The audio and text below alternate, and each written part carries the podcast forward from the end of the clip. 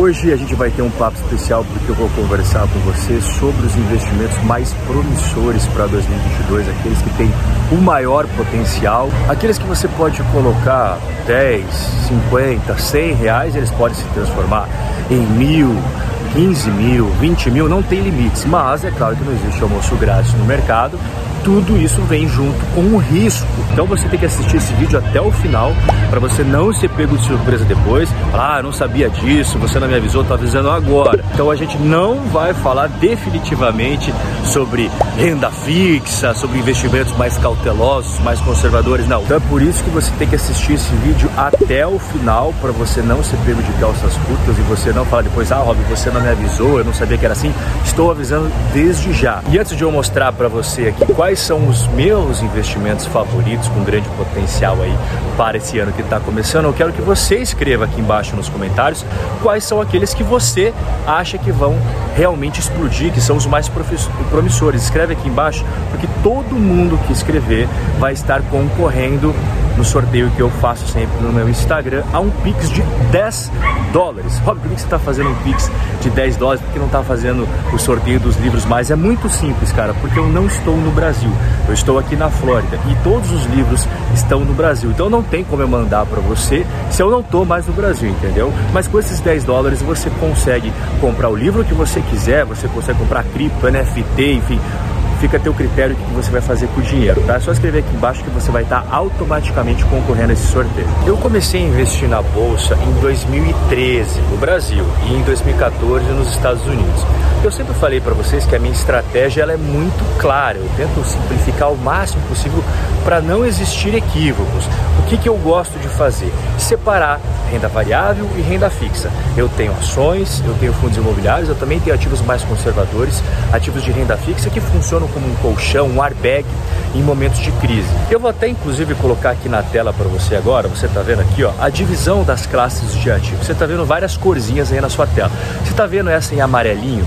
Essa em amarelinho são os investimentos especulativos, aqueles que têm bastante risco e são bastante promissores, mas também eles podem dar muito errado. É por isso que eu faço uma regra de ouro: apenas 5% do meu patrimônio nesse tipo de investimento. O importante é você nunca assumir riscos de ruína, ou seja, aqueles riscos que você corre e impactam negativamente o seu padrão de vida. Só que eu tenho que mostrar eles na tela do meu computador. Então eu tenho que entrar ali no meu cafofinho para te mostrar eles completinho com todos os gráficos, tudo aquilo que você precisa saber.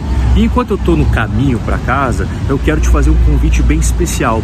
Eu vou estar tá realizando a imersão hackeando Wall Street, dominar todos os investimentos no exterior, versão 2.0 super atualizada para 2022. E como é que vai funcionar?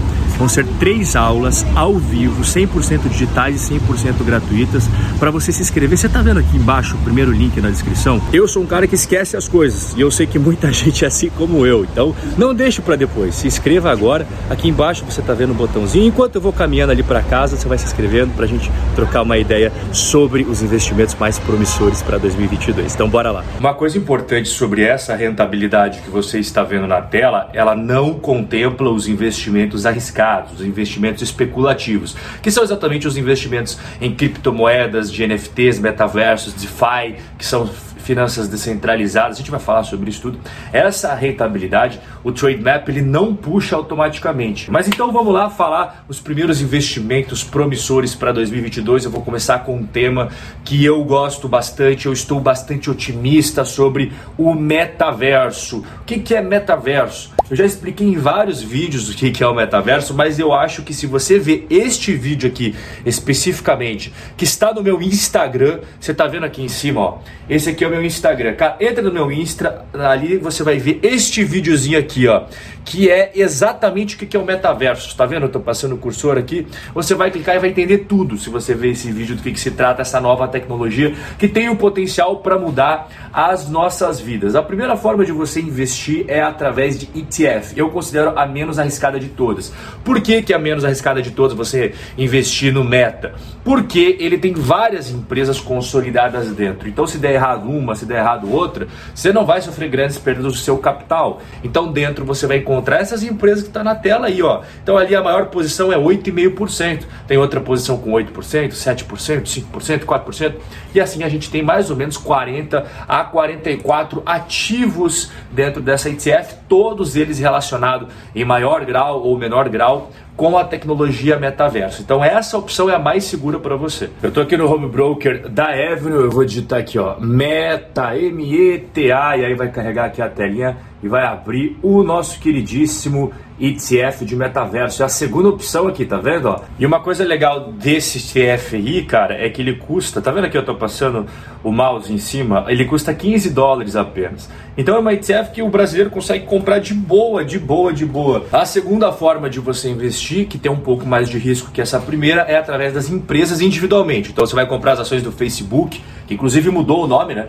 Agora é Meta o nome do Facebook ticker FB, as ações da Microsoft, está vendo o Bill Gates brincando ali com o metaverso, com óculos e com o fone. O fone dele é meio parecido com o meu até. Microsoft, MSFT na bolsa americana, a Apple está entrando nisso também, a APL, a Amazon, AMZN. E aí nós temos a terceira opção, que é a mais arriscada, então cuidado, não vai pular de ponta nisso daqui, botar muito do seu patrimônio, dar win, porque você pode se lascar bonito e ficar sem grana, tá bom? Eu jogo limpo com você aqui, não vou passar ilusão. Decentraland, X Infinity, The Sandbox, Endcoin, SushiSwap. Você está vendo aqui cinco opções na tela. E qual que é a diferença daquelas que estão destacadas em amarelas para aquelas que não estão? As que estão destacadas em amarelas são que eu tenho na minha carteira. E esses investimentos aí, eles são ligados ao metaverso, que já puxa aqui com os com o segundo tópico do vídeo de hoje, que são os investimentos mais promissores relacionados a NFTs e DeFi. O que é DeFi? São finanças descentralizadas. Eu já vou falar para você sobre isso. E o que, que é NFT? Você já deve ter visto isso daqui. Com certeza você já deve ter visto. Né? As artes, os desenhos, tudo aquilo que as pessoas estão agora produzindo no meio artístico, atribuindo um valor no mundo digital e vendendo isso. Rob, ainda está confuso para mim, não entendi direito. Não se preocupe, agora você vai entender. Esta nota de 20 dólares você pode trocar por duas notas de 10 dólares, ou por quatro notas de 5 dólares, ou por 20 notas de 1 dólar. Isso aqui é algo fungível, tá? Essa notinha de 20 dólares, ela é exatamente igual a essa outra nota de 20 dólares tá vendo? São idênticas, tem o mesmo valor, a mesmo grau de importância, você consegue comprar a mesma quantidade de bens. Essa terceira nota de 20 dólares aqui, ó, mesma coisa. Essa quarta nota. Então tudo isso daqui são bens fungíveis. Agora, o que é uma coisa não fungível?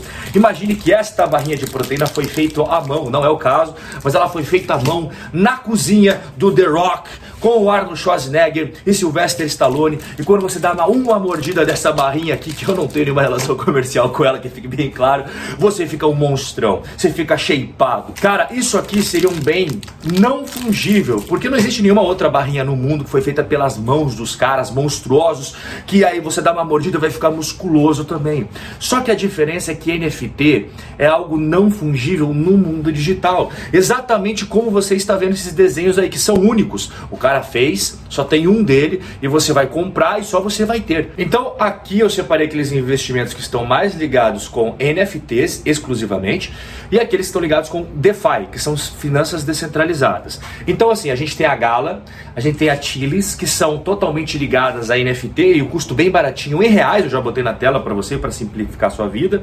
Aí nós temos no DeFi a Luna, a Avalanche, Uniswap, por que está destacado em amarelo Avalanche? Porque eu tenho também Avalanche na minha carteira. E a gente ainda tem umas opções que também estão ligadas aqui à questão do NFT, não apenas do metaverso, mas também do NFT, que é o caso da Decentraland, que é o caso da The Sandbox. Agora a gente vai caminhar para o terceiro tópico aqui, que são as ações brasileiras que despencaram muito em 2021, mas tem um bom potencial para 2022. Você nunca pode comprar uma ação só porque ela caiu. Ah, caiu bastante na bolsa, é sinal que é coisa boa. Não. Eu separei aqui as empresas que têm o selo Robin Holder de qualidade, ou seja, empresas que eu gosto, que têm lucratividade ao longo dos anos, receitas boas, fluxo de caixa bacana, dívida controlada, mas que caíram bastante no, no último ano de 2021 e pode ser um bom investimento para 2022. Eu gosto bastante do Itaú, que caiu bastante, o Bradesco, a gente teve no setor de varejo, eu tenho reticências com o setor de varejo, a Magalu, as lojas americanas, a Via Varejo despencou, mas eu gosto das lojas Renner. E a loja Renner também caiu. Rob, se fosse para escolher do varejo entre Magalu e Via Varejo, qual que você prefere? Neste caso, eu prefiro a Via Varejo, porque, na minha opinião, ela tem maior potencial de crescimento do que a própria Magalu. Mas se fosse para escolher a top player no mercado brasileiro de e-commerce, seria o Mercado Livre, que é negociado na bolsa americana, não é negociado na bolsa brasileira. Ah, um setor que eu gosto bastante também, locação de veículos. Eles também foram machucados aí nos últimos 12 meses. A Localiza, né, caindo aí 21%, a gente teve a Movida também caindo 21%, a Locamérica caindo 18%. E a gente tem aqueles setores mais perenes, mas nem por isso que deixaram de cair na bolsa, que é o setor de saneamento, a gente chama nos Estados Unidos de utilities. A Sanepar caindo 22%, né, cara? Então, a Sanepar eu considero uma boa empresa lucrativa, você pega a escadinha de longo prazo dela, receita crescendo, lucro crescendo, mas as cotações na bolsa não foram bacanas, aí eu acho uma ação bem promissora. E aí, a construção civil aqui é, não recomendo para quem é iniciante. Setor de construção civil é muito cíclico, está totalmente ligado aos ciclos da economia. E a Ezetec eu considero a melhor construtora da bolsa e em segundo lugar considero a MRV. E as duas despencaram muito, muito, muito. Tanto é que a Ezetec caiu metade do valor dela foi derretido na bolsa brasileira. Mas nem por isso que ela deixa de ser uma construtora que eu gosto bastante. E por fim, aqui a gente vai falar da B3. A B3 caiu 42% na bolsa brasileira. Eu acho uma baita empresa, é um monopólio. Você quer investir em fundos imobiliários, você quer investir em ações, tem que passar pela B3. E o setor de saúde, que nos Estados Unidos é muito grande, no Brasil está crescendo e é um setor que eu acho bem promissor. Também a gente teve a Rap Vida, a Notre Dame Intermédica, a Reddor, tudo isso despencando na bolsa, né?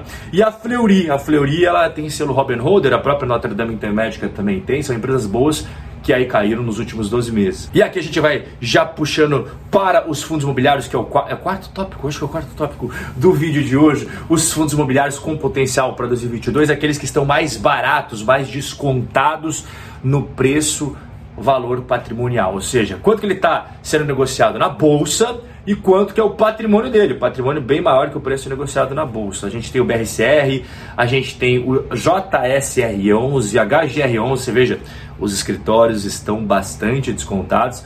GGRC já é de galpões logísticos, aí o último ali que a gente está vendo é de shopping centers, e não apenas aqueles que estão baratos, como também aqueles que estão pagando muito. Isso eu acho bem legal para você botar na sua carteira.